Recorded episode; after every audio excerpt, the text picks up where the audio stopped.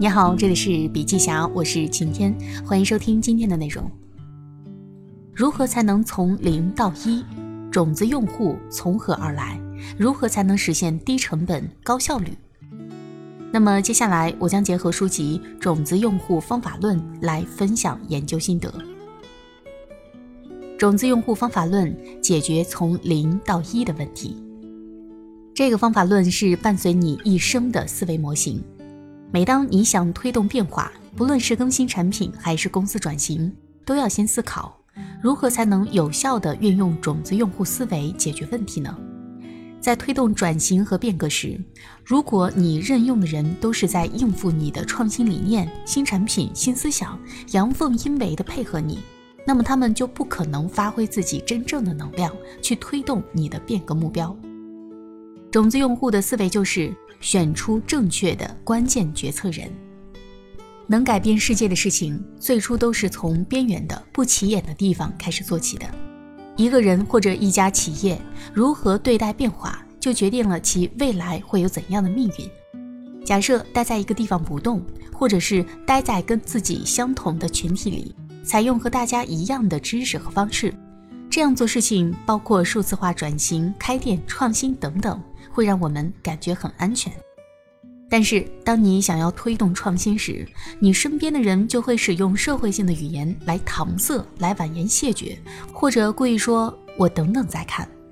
但是，真正推动人类和社会进步的人物，总是那些行为比较怪异、思想比较固执的人。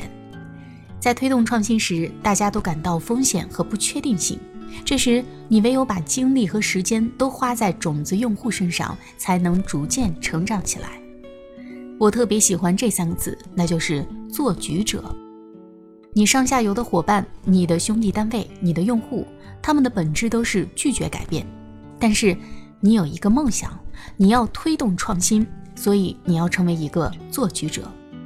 如果你不能做这个局，你就只能活在别人的游戏规则里，顺从那些拒绝改变的人的思考，反过来接受他们给你做的局。同理，在你的目标客户里，也有一群对风险和创新有着不同应对方式的人。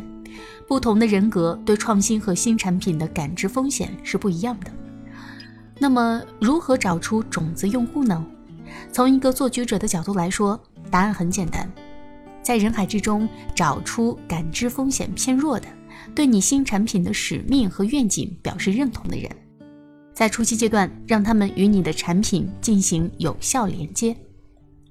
假如说缺乏种子用户思维，那么你找了一百个人，可能有九十多个都会给你压力，这样你还能反共识吗？你还能坚持自己的独立意见吗？你还能不怀疑人生吗？接下来我们来说一说种子用户方法论的逻辑。第一个就是如何识别种子用户呢？首先要在芸芸众生中找到谁是你新产品的种子用户。识别好种子用户以后，如何用更高效的方式从七十亿人中连接和凝聚他们呢？如果你给他们发信息介绍你的新产品，那么用户很可能根本没有时间了解。今天这个时代，你需要用更有效的方式传递给你的种子用户，把他们团结起来。当你凝聚了种子用户以后，也打磨完自己的商业模型、产品价值、市场之后，能否创造社会传染呢？社会传染也就是给种子用户创造场景，让他们扩散，影响到更多人。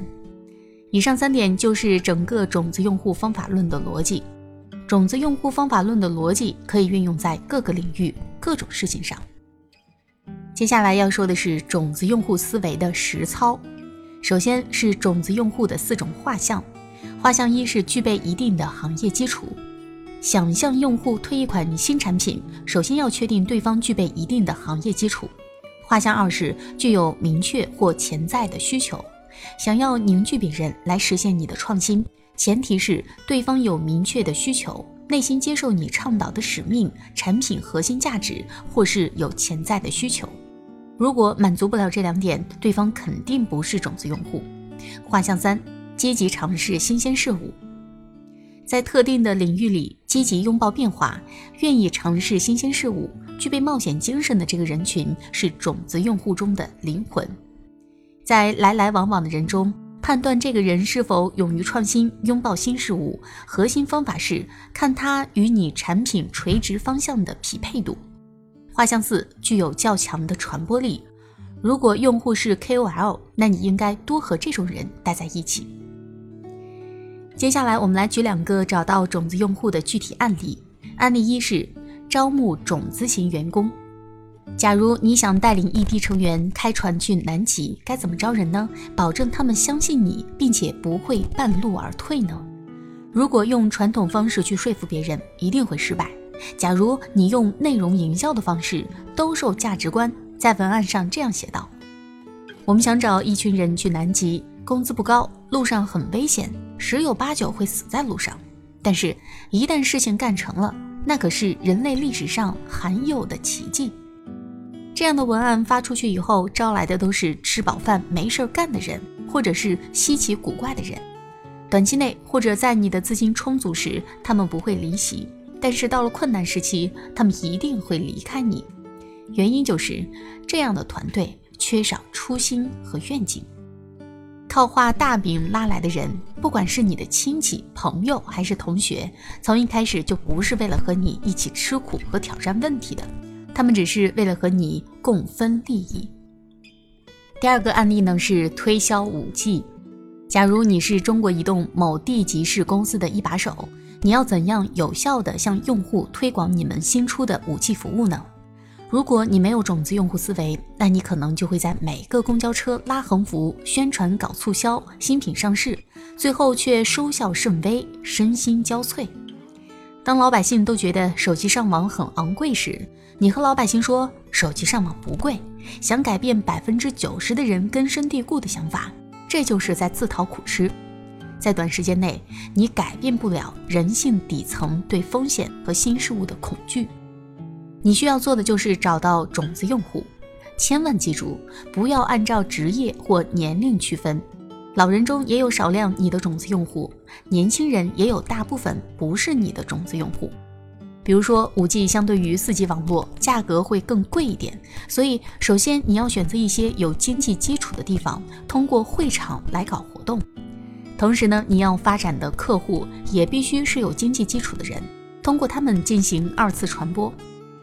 如同普通用户很难改掉恐惧新事物的习惯一样，种子用户也很难改掉引领潮流、勇于创新的习惯。所以我的一个建议是，从用户对新进品类的过往消费行为上，反推他们是不是种子用户。